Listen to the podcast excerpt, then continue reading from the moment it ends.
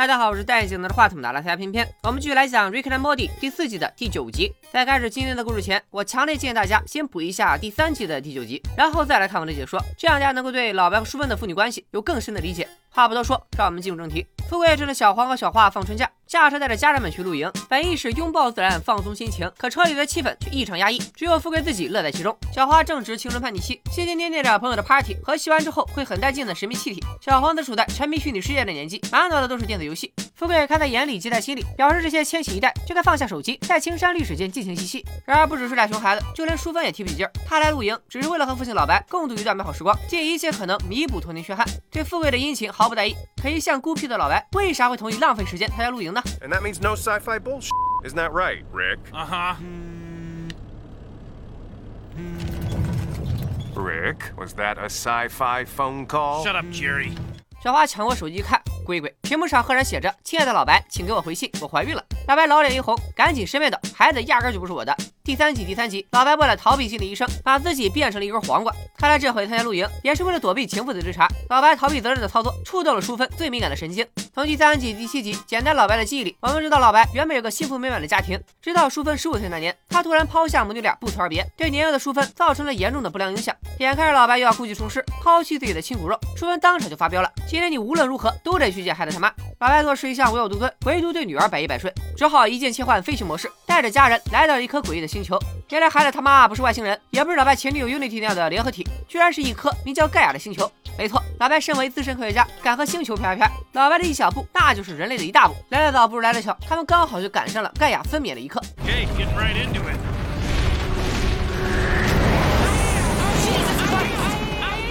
眼看着留着老白头发发型的石头人们前赴后继摔得粉碎，老白却事不关己高高挂起。姑且不论这些孩子是不是他的，老白认为自然进化就是最好的父母。没准这些石头人摔着摔着会自己进化出硬壳和翅膀，一开口就是老达尔文了。可老白见死不救的行为再次触动了淑芬的敏感神经。他从富贵的背包里掏出蹦床作为缓冲垫，能救一个算一个。你问为啥露营要带蹦床？富贵的心思你别猜，反正你也猜不明白。这回轮到老白看不下去了，既然淑芬决定救人，那就救人救到底，送佛送到西。老白就地取材，打算建立一套完整的生产时间，不光要救命，还要一手包办孩子们的未来。淑芬也干劲十足，打发富贵带着孩子们去露营，他和老白则要大显身手，抓建设，促生产。富贵眼看着盖亚星山清水秀，干脆在不远处支起帐篷，点起篝火，甚至掏出露营标配的烧烤杆，烤起了棉花糖。烧烤杆划重点，后面要烤。富贵就要向孩子们传授露营技巧，没想到小花不乐意了。Let's be real. You've been high roading us nonstop, forcing us to do nothing in the middle of nowhere because it's the only way you're gonna level the playing field, isn't it? Because if you move the bar so low, you might actually seem like you're worth a f- 别骂了，别骂了，人都要被骂傻了啊！富贵本来就傻，那就没事儿。小花一波口吐芬芳，轻易攻破了富贵脆弱的心房。只见他背上背包，默默离开营地，只想一个人静一静。反观老白那边，车间已然初具雏形。盖亚分娩的石头宝宝被分门别类归入不同的流水线，从教师、医生到律师、科学家，应有尽有。除了这些常规分类，老白还额外设置了无产能废人区，把 DJ、美食家和网红之类的对社会发展没啥贡献的人都扔到这个区里，等待选上利用。你们不要喷我，这都是老白的原话。没想到废人的数量过于庞大，居然把车间给撑爆了。这时，淑芬身体里的老白血脉发挥了作用，他觉得与其留着废人浪费资源，不如把他们全部从拐道排出去，自生自灭。父女俩一拍即合，These kids may not be mine, but you definitely are. Look at you, my little steampunk overlord. 老白和淑芬的工程蒸蒸日上，反观富贵就没那么好受了。他离开营地，漫无目的的游荡到湖边，本想打个水漂出出气，没想到演了一出真拿起石头砸自己的脚，失足丢到水中，在水流和岩石间玩起了人肉漂流，又误入了老白和淑芬建立的车间。经过一番筛查，不出意外的被归入了废人行列，要被扔出了车间，和其他废物石头人一起在荒郊野外自生自灭。废物石头人们陷入迷茫，可富贵什么大场面没见过，别说被踢到荒郊野外，就算被扔到外太空也是家常便饭。他的乐观心态以及钻木取火等露营技巧，令废物石头人们大为折服。富贵被封为酋长，在他的领导下，石头人们建立起一个露营部落，除了搭帐篷、削木棍、练习钻木取火，就是繁衍后代。他们还将老白和淑芬建立的城市文明视为眼中钉、肉中刺。另一边，在老白的规划下，石头人们在短短几天内就实现了自给自足，还围绕车间建立起一座城市，甚至造出了第一艘太空船，即将向太空进军，实现从行星文明到星际文明的跃进。飞船揭幕式上，父女俩看着他们从零开始培养的石头人文明，感慨万千。经过这次大工程，父女俩的关系又亲近了一些。没想到，就在老白的亲情时刻，迎来了一位不速之客，一个长得很像宙斯的外星天神。原来他才是石头人的生父。盖亚则表示这一切都是误会，劝老白赶紧离开。就连淑芬也觉得这个山寨寿司长生不老，比老白更适合当石头人的父亲。眼看着情妇和女儿都不站在自己这边，老白这种目空一切的老傲娇哪能咽得下这口气？你宙斯就在盖亚身上打了个寒战，别的啥也没干。现在一句话就想把我老白亲手培育的文明都领走，天底下哪有这等好事？当场就要飞进云层暴打天神。偏偏在这个时候，富贵带着他的子民们蜂拥而至，他们要报复那些抛弃他们的城里人，与老白和淑芬隔席对峙。宙斯一看，咦，富贵是自己人，于是做了这辈子最错误的决定，他将自己的神力赐予富贵，而富贵也不负众望。Shaboom boom! Sorry, sorry. Just trying to get the hang of this. 就这样，淑芬和富贵在地面上展开决战，老白在飞向太空和宙斯真人 PK，一个是众神之王，另一个有可能是全宇宙最强科学家，是神力战胜科学，还是科学打败神话？都不是，他俩不约而同的选择了最原始的方式。近身肉搏，两人从洛奇一打到了洛奇五，老白渐渐落入下风。上回被故事王胖揍，这次遭宙斯暴打，看来老白的肉搏能力是真的不行。面对宙斯压倒性的实力，老白这么孤傲的人居然选择了认输。他坦然承认自己压根就不在乎那些石头人，只求宙斯能保留那座城市，因为那是他和女儿淑芬一起打造的，是他们父女俩亲情的见证。老白已经认输，没想到宙斯公然违背体育道德，突然巨大化，眼看着就要捏死老白。众所周知，以巨大化作为最终形态的 BOSS 都会死得很惨。根据伽利略平方立方定律，当一个物体以 k 倍增长时，其表面积和截面积按照 k 平方倍增长，体积按照 k 立方倍增长，目标也就变大了。果不其然，正当宙斯准备捏碎老白的时候，一艘超高速行驶的飞船从身后杀来，本该和他俩擦肩而过的飞船，直接给巨大化的宙斯开了个脑洞。一代神王生的伟大，死的憋屈。老白切开飞船舱壁，想见一见自己的救命恩人，没想到驾驶飞船的不是别人，居然就是小黄和小花。他俩是为什么出现在这里的呢？事情还得从几年前说起。富贵离开露营地，然后就不知所踪。第二天，小黄、几弟俩一合计，不如回去找老白吧，让他用传送枪把他俩送回家。没想到姐弟俩的野外求生能力四舍五入直接归零，很快就在森林里迷了路，却意外发现了一艘外星飞船。俩人就像刘姥姥进了大观园，看啥都新鲜。小花一直想吸点带劲的气体，没想到飞船里刚好有几大罐神秘气体，小花当场就把持不住，猛吸两口，不光飘飘欲仙，还是整艘飞船了如指掌。浑然不知自己吸的其实是飞船制动液。而小黄则对飞船操纵台产生了浓厚的兴趣，以自己丰富的电子游戏经验，操纵个飞船还不是小菜一碟。姐弟俩通力配合，然后。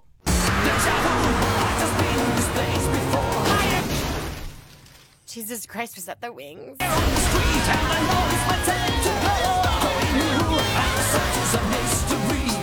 飞船失控，一路加速，好巧不巧，正好撞进了宙斯的脑袋，这才意外救下了老白。宙斯的尸体从天而降。城市惨遭降维打击，还引发了地震。淑芬意外掉进地缝，命悬一线。富贵想要施援手，奈何胳膊短了一截。千钧一发之际，还是富贵的烧烤杆立了功。他用烧烤杆把妻子救了上来。盖亚一看自己的炮友宙斯死了，现在又是地震，又是火山喷发，整座城市和大部分石头人都毁于一旦，只有一小部分石头人在老白的帮助下得以幸存。老白临走前还把外星飞船的钥匙留给了他们，一旦盖亚心情不好再次发飙，他们就可以用飞船逃往太空。这时候淑芬发问了：盖亚会不会把石头人养大，再派他们来追杀我们一家？老白早就考虑到了这一点，他离开前往外星飞船上装了追踪器，飞船一旦接近他们就会爆炸。总的来说，这次冒险有惊无险。老白解决了喜当爹的大危机，充分得到了和父亲独处的机会，富贵充分展示了录音技巧，当了回酋长，还救了淑芬一命。小花气嗨了，小黄玩疯了，他们好像都得到了自己想要的，结果却是一团糟，家庭旅行也彻底泡汤了。结束了热闹的家庭大冒险，照例来到了找彩蛋环节。这回的彩蛋大多出现在人物对话里，其中也不乏主创夹带的私货。我一个人的能力有限，欢迎大家在弹幕和评论区里帮我补齐。首先是本集标题：Charlie Rick of Mort，彩蛋对应科幻电影《Children of Man》，中文译名《人类之子》。故事讲述了二十年后的人类社会，所有的人类都丧失了生育能力。作为非法移民的非洲女孩肯，在难民营里生下了一个孩子。为了保住人类唯一的血脉，警察迪奥在枪林弹雨中保护肯安全离境。本集里，老白和淑芬也全程为石头人们保驾护航。不过盖亚的产量可真不是盖的，那家伙简直是人体喷泉。小哈抱怨富贵带他们来露营纯属浪费时间，而他的朋友们则是已经看起了美剧《亢奋》。这部美剧讲述一群青少年试图通过黄赌毒来逃避现实，剧情本身并不像剧名这么浮夸，不过还是建议大家在家长陪同下观看。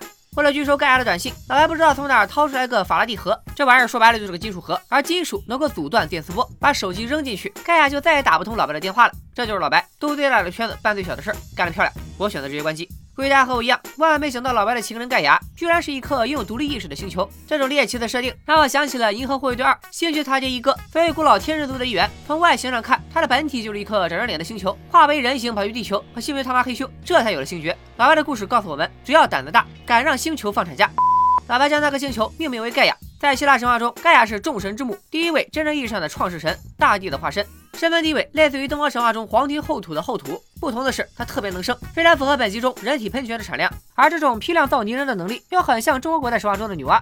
盖亚先后生下了天神、海神和山神，其中天神就是希腊神话第一代神王乌拉诺斯。然后盖亚又和儿子乌拉诺斯生了十二个泰坦，这其中的小儿子就是第二代神王克洛诺斯，而宙斯又是克洛诺斯的小儿子，所以说盖亚算是宙斯的奶奶。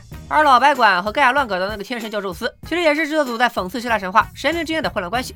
就说宙斯吧，他情人无数，子嗣遍地。虽然正妻只有七名，但他们要么是宙斯的姑姑表姐，要么和他是亲姐弟，多少都沾亲带故。录园地里，小黄闲如屁，主动提出去看老白训练石头人。富贵讽刺道：“你那是想看石头人吗？你就是想玩世嘉 DC 游戏机。”不得不说，富贵也太落后了。DC 游戏机是日本世嘉公司于1998年推出的家用电视游戏机，应该是史上第一款可以联网的家用机，和索尼的 PS2、老任的 N64 算是同一代产品。但为啥现在索尼都出到 PS5 了，DC 却没听说后续机型呢？因为当年这款游戏机被 PS2 完爆，直接导致世嘉退出了。家用游戏机市场从此一蹶不振，只能做做游戏。事实证明，理念应当先行，但再先进的理念也闹不住拉胯的大环境。此处为倒在时代浪潮中的前浪们默哀三秒。石头人们经过层层筛选，被纳入不同的流水线，前往各自的岗位。这一幕让我想起了动画片《宝贝老板》，片中的婴儿们都是流水线批量生产的。无产能废人区人满为患，把人力资源区炸了个洞，无数石头人骂骂咧咧从天而降。我感觉这段其实是在讽刺美国总统特朗普。他曾经主持过美国一档求职类综艺节目《学徒》，口头禅就是 “You fired”。如今因为疫情原因，专家预测美国失业率有可能达到百分之二十五。要知道零九年金融危机的时候也不过百分之十，可以说建国同志真的是一语成谶。小王和小花姐弟俩误入外星飞船，船舱里的外星人早已死于非命。从他们残存的骨架来看，和上一期末尾被格罗索寄生的三眼外星人是同族。小花猜测，船员们可能遭遇了能够控制思想的脑虫。这句话是在致敬《飞出个未来》第二季、第三集和第八集中出现的脑阔鱼。这种寄生虫能够寄生并操纵人类大脑。另外还有一部奇葩科幻片《铁线虫入侵》，也同样讲述了人类大脑被寄生虫操纵的故事。我建议大家不要在吃饭的时候看这部电影，非常影响食欲。紧接着，小黄又大开脑洞，猜测这艘飞船会是误入神秘星云，船员都被星云造成的恐怖幻觉吓死了。这是彩蛋，我一时半会儿还真想不起来。欢迎各位小伙伴们开动脑筋，在弹幕和评论区里告诉我。非常节目试上，老白吹嘘自己唱功出色，《狮子王》主题曲《生生不息》就是他的主打歌，还顺带吐槽了歌手的奇特造型。如果没猜错的话，老白说的应该是一九九五年奥斯卡颁奖典礼上歌手的这段现场演绎，十几名舞伴愣是演出了大草原的壮阔气势，造型也确实很清奇。富贵带着非偶狮子人前来复仇，他自称为摩西，摩西是犹太人的民族领袖。根据《出埃及记》中记载，摩西受上帝之命，率领被奴役的以色列人逃离古埃及，前往一块富饶之地迦南。没想到迦南不是无主之地，生活在迦南的人不但身材巨大，还建入了高大坚固的城墙，场面一度非常尴尬，和富贵此时面对的困境如出一辙。紧接着，富贵用法术分开水面，召唤虫群，完全带入了摩西的角色，完美复刻了一把十戒。而摩西则是因为违背上帝的旨意，被罚一辈子不能踏足迦南。严格来说，他是失败了，不愧是富贵，自我认知非常到位。宙斯被飞船爆头身亡，老白切开宙斯的头，救出了困在飞船里的小黄和小花。希腊神话中的智慧与战争女神雅典娜就是从宙斯的头颅里蹦出来的，而撬开头颅的赫菲斯托斯是神界的能工巧匠，和老白科学家的身份完美契合。小花性格叛逆，冷了一针见血的指出问题关键，智商绝对遗传了外公。小花平时看起来唯唯诺诺，但死了他手里的外星人不计其数，他俩不就象征着雅典娜的智慧和战争吗？当然了，以上都是我的合理猜测，这一切也许只是巧合，需要有大哈蒙或者贾克汀罗兰微信的小伙伴帮我确认一下，因为我 QQ 被他俩拉黑了，联系不上。得知宙斯的死讯后，盖亚出离的愤怒，一时间火山喷发，岩浆摧毁了城市，瞬间吞没了几乎所有石头人。我认为主创安排这一段，是想在自己的作品中重演庞贝古城的悲剧。庞贝古城位于现在的意大利，公元七十九年，维苏威火山大爆发，火山灰瞬间淹没了整座城市，全城居民无一幸免。庞贝古城的遗址地下，到现在还有成千上万的遗骸被火山灰包裹成了木乃伊，保持着死亡时的形态。按照这个逻辑，也许石头人的灵感也是来源于庞贝古城的受害者们。看到这里，想必大家多少有点蒙圈。本季的信息量实在太大了。首先是老白和淑芬的父女关系，淑芬终于如愿以偿，再次和父亲单独展开冒险，并用自己的能力赢得了老白的赞赏。反观老白，非但对女儿百依百顺，在和宙斯殊途搏斗的过程中，老白居然放下架子，主动认输，只为挽救他和女儿一起建立的城市。当然了，淑芬童年时被父亲抛弃的伤害不可能轻易愈合，要不然第五季还拍啥呢？Well, I was impressed, Dad. He saved my life. No thanks to you. 而在感情线之外，主创们先用老白和淑芬打造的流水线，讽刺了一波应试教育。孩子从出生起就被分为三六九等，他们的未来早就被规划完毕，每个人都只做自己擅长的事，同时也被框架牢牢限制住，里里外外都被安排的明明白白。看似井然有序的社会，却很容易步入乌托邦的迷梦。这也就是为什么宙斯看到石头人之后，大骂老白胡作非为，把他的孩子们都养成了空有一身专业技能、发达科学技术，但内心脆弱而空虚的废柴。然而宙斯那一套还不如老白，至少老白还想着帮助石头人自给自足，建立文明。而宙斯所代表的又是另一种宗教威吓式教育。他认为石头人缺少的并不是自我和作为独立个体的独立意志，缺的是虔诚的信仰。后来和老白的打斗中，宙斯也明确表示自己根本不在乎那些石头人，他只是想让石头人们学会恐惧。于是主创们顺理成章的把科学和宗教放在对立面，试图用一场非常不像样的战争让科学和宗教分出胜负。其实大可不必纠结于二者孰优孰劣，科学与宗教在不同的历史时期发挥着不同的作用。科学技术是第一生产力，而宗教也能起到提高凝聚力、提供心灵慰藉、归属交流行为的积极作用。两者压根就不是非此即彼的关系。可二者要是在奇怪的方向走向极端，甚至彼此融合，也可能产生山达基科学教这样的怪异宗教。至于主创的形象还是很明显的，虽然淑芬率领的文明人在宙斯的神力下节节败退，但最后是飞船爆了天神的头。